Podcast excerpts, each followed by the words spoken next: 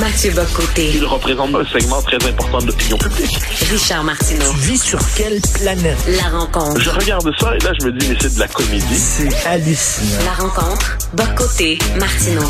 Alors Mathieu, dans ta chronique aujourd'hui euh, du journal, tu prends la défense du monde ordinaire, mais c'est qui le monde ordinaire? C'est comme le peuple. hein. Tout le monde re- se revendique du peuple. Quelle est ta vision du monde ordinaire? Alors, j'en- propose une définition au fil du texte en disant, le premier critère, c'est vous ne, vous ne sentez pas que vous appartenez à une minorité à la mode. Euh, C'est le premier trait. Euh, aujourd'hui, quelle est la figure classique, euh, la figure valorisée?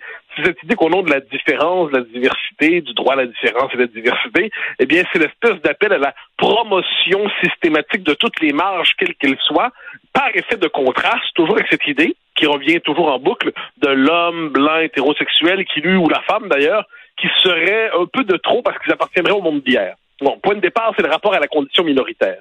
Et ensuite, je donne une série d'exemples qui me semblent plutôt importants. C'est-à-dire, vous ne doutez pas d'être un homme, vous ne doutez pas d'être une femme, il vous suffit de vous regarder devant le miroir pour en avoir la confirmation, et vous trouvez étrange l'idée qu'il suffise qu'un homme se dise femme pour pouvoir participer à des compétitions euh, sportives féminines. Je dis, quand vous voyez des jeunes gens euh, décider de déboulonner une statue de manière brutale, vous ne voyez pas des militants admirables, mais vous voyez des vandales qui décident de s'en prendre aux, euh, aux statues, aux immeubles, au mobilier public. Quand vous... Euh, Là, je donne une série d'exemples. Quand vous vous présentez à l'Assemblée nationale, vous trouvez que c'est normal de ne pas s'habiller comme si vous alliez dans une cour à scrap. Et là, je donne d'autres exemples ensuite.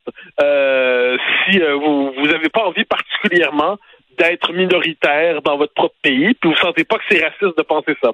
Vous pensez que quand on regarde les, euh, quand on pense aux policiers, eh bien, il y a quand même des limites à toujours les accuser en toutes circonstances de profilage et de racisme, et que d'ailleurs on abuse de ces étiquettes-là. Puis vous- généralement, quand vous ouvrez la télé, quand vous ouvrez la radio, on vous explique que vous êtes finalement de trop, que vous appartenez au monde d'hier, qu'il y a trop de gens comme vous, et puis il faudrait passer finalement à, à, une nouvelle époque dans laquelle vous seriez comme figure presque un repoussoir. Alors, pourquoi je présente ça comme ça? C'est que c'est finalement la figure du bon sens. Rien n'est plus difficile à définir que le bon sens, et pourtant le bon sens existe.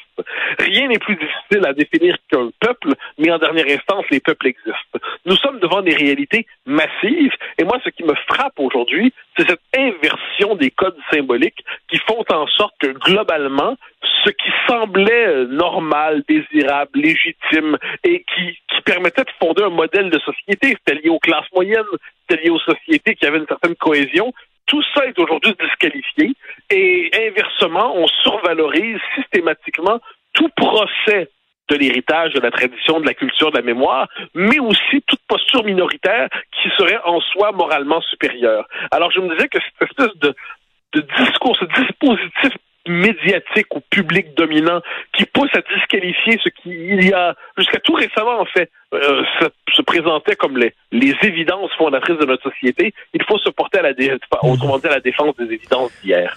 Écoute, le, le- le monde ordinaire, moi, un, un exemple du monde ordinaire, par exemple, je te dirais que euh, Monsieur ordinaire, euh, il comprend, il comprend, par exemple, que quelqu'un peut être mal dans sa peau, que qu'une qu'une jeune fille peut se sentir gars, il comprend ça, mais quand tu lui dis que hommes et femmes, ça n'existe plus, il comprend plus.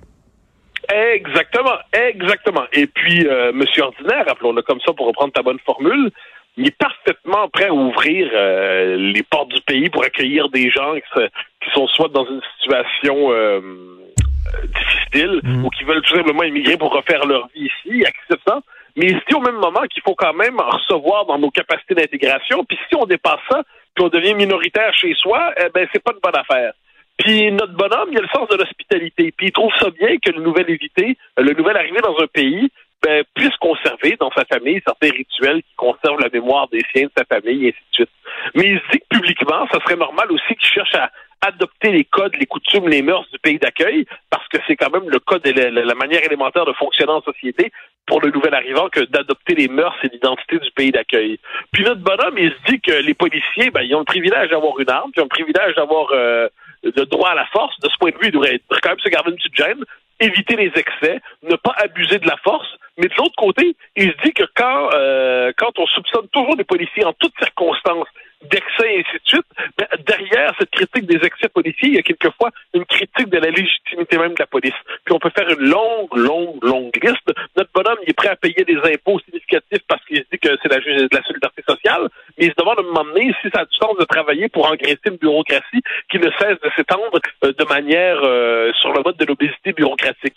Donc ça existe, cette figure existe, ce ce bon sens existe, mais le bon sens est aujourd'hui la catégorie la moins partagée. Hein. On peut inverser la formule de Descartes.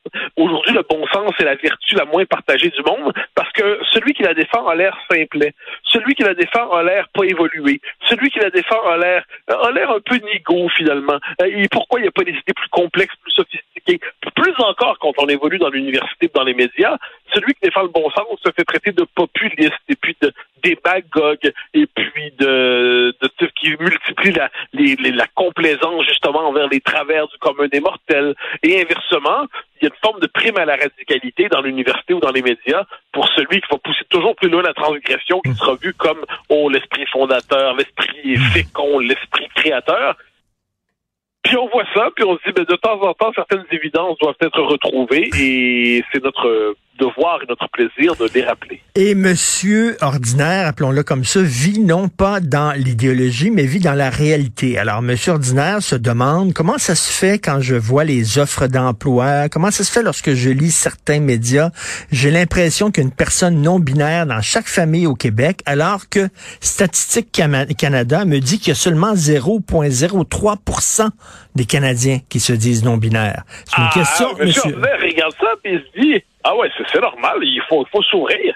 Mais si, c'est-tu la norme à ce point-là? Il trouve ça bizarre. Puis quand, quand il voit ses enfants revenir à la maison, puis là, pour la première fois de l'histoire du monde, les enfants sortent de l'école en se disant euh, Papa, je suis pas certain d'être un garçon, je suis peut-être une fille, je suis je suis pas certain de mon identité de genre. Là, il dit qu'ils ben, sont pas supposés apprendre les mathématiques puis le français à l'école. Ils ont-tu fait le tour du français, des mathématiques, de l'histoire, de la géographie, euh, puis de la, biologie, qui apparemment est devenue une discipline euh, là, on les pousse là-dedans. Ils se demandent qu'est-ce qui se passe exactement. Puis quand des jeunes, quand, ils voient son jeune revenir à la maison, puis faire la liste, comme on me l'a déjà rapporté, de comportements euh, soi-disant racistes ou, ou, non, écologiques de ses parents à la maison, parce qu'apparemment que la délation doit être encouragée par euh, pour les jeunes devoir rééduquer les parents, là, il dit qu'il y a quelque chose là-dedans de pas normal. Eh je pense que si on veut faire mener une politique aujourd'hui qui est plutôt sensée, il faut saisir ce sentiment qu'il y a quelque chose de pas normal dans ce qui se passe aujourd'hui, quelque chose de déréglé. Ça ne veut pas dire, encore une fois, qu'il faut congeler la société, puis la, la geler dans un seul, euh, dans un seul bloc de coutumes et de traditions. Ça veut juste dire que si on heurte sans cesse le commun des mortels, le commun des mortels finit par en avoir marre, puis va chercher qui va exprimer son exaspération. Et on ne comprendra rien à ce qu'on appelle les populismes aujourd'hui dans le monde, que je n'aborde pas de manière euh, péjorative, je dis pas ça de manière péjorative, si on ne comprend pas que des, ces partis ont été capables de capter, de nommer cette exaspération du commun des mortels.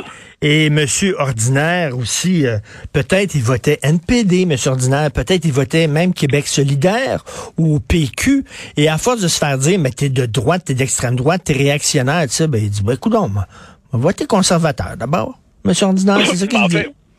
Et M. Ordinaire aux États-Unis, surtout, il disait il votait démocrate parce que c'était son le parti des syndicats, des ouvriers, c'est ainsi de suite. Puis à un moment donné, c'est ah, vraiment ça, le Parti démocrate, c'est le parti genre des, des étudiants excités des facultés de littérature comparée. Là, ils se demandent ce qui arrive. Puis à un moment donné, ben, tu, connais la formule d'ailleurs, ça peut permettre de Irving Kristol, le théoricien du néoconservatisme aux États-Unis. Il disait qu'est-ce qu'un néoconservateur? Euh, là, il donnait sa réponse. C'est un progressiste qui a été agressé par la réalité. Donc, c'est une définition assez amusante. On peut dire, de ce point de vue, que le commun des mortels, monsieur ordinaire, regarde ce qui se passe en société, puis finit par se dire, bon, à toujours se faire cracher dessus, on va, on va voir qui ne nous crache pas dessus. Euh, et, puis quelquefois, il voit personne ne pas lui cracher dessus, puis il a l'impression que le discours politique, les gens parlent comme des cassettes interchangeables, puis il décide quelquefois d'aller à la pêche le jour des élections. Ça lui arrive aussi. Très bon. Merci beaucoup. Euh, j'invite vraiment les gens à lire ton excellente chronique aujourd'hui. Euh, hommage au monde ordinaire. Merci Mathieu, à demain.